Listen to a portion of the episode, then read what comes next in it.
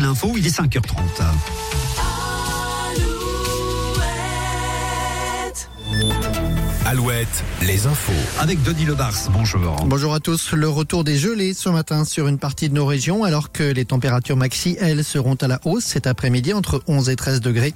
C'est un ciel assez nuageux qui nous attend de la Bretagne à l'Aquitaine en passant par la Vendée, la Charente-Maritime.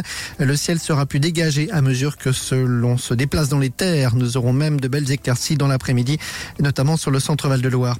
La colère agricole, l'axe Cholet-Nantes, bloqué plusieurs heures hier, une opération que nous vous vous annoncions hier matin. Elle était organisée par des agriculteurs non syndiqués. La Confédération paysanne, de son côté, s'en est pris hier au stand Lactalis, au Salon de l'agriculture à Paris, pour dénoncer la politique du groupe mayennais sur les prix du lait payés aux éleveurs. Le débat sur l'inscription de l'IVG dans la Constitution, le Sénat doit se prononcer à son tour aujourd'hui sur le projet de loi. Le texte qui provoque des réticences à droite et chez les centristes pourrait être modifié et pour que la loi soit inscrite dans la Constitution, eh bien, il faut que le Sénat et l'Assemblée nationale adoptent un même texte.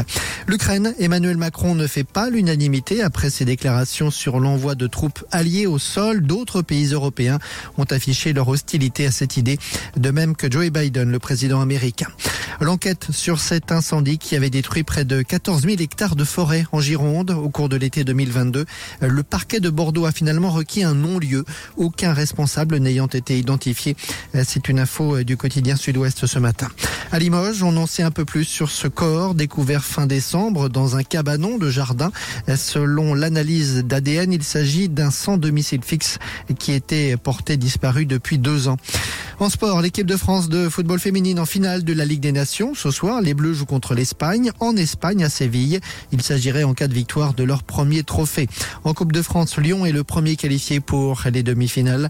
L'OL s'est imposé au tir au but hier soir.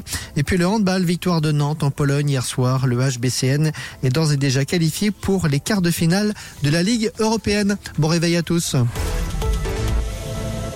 Oh,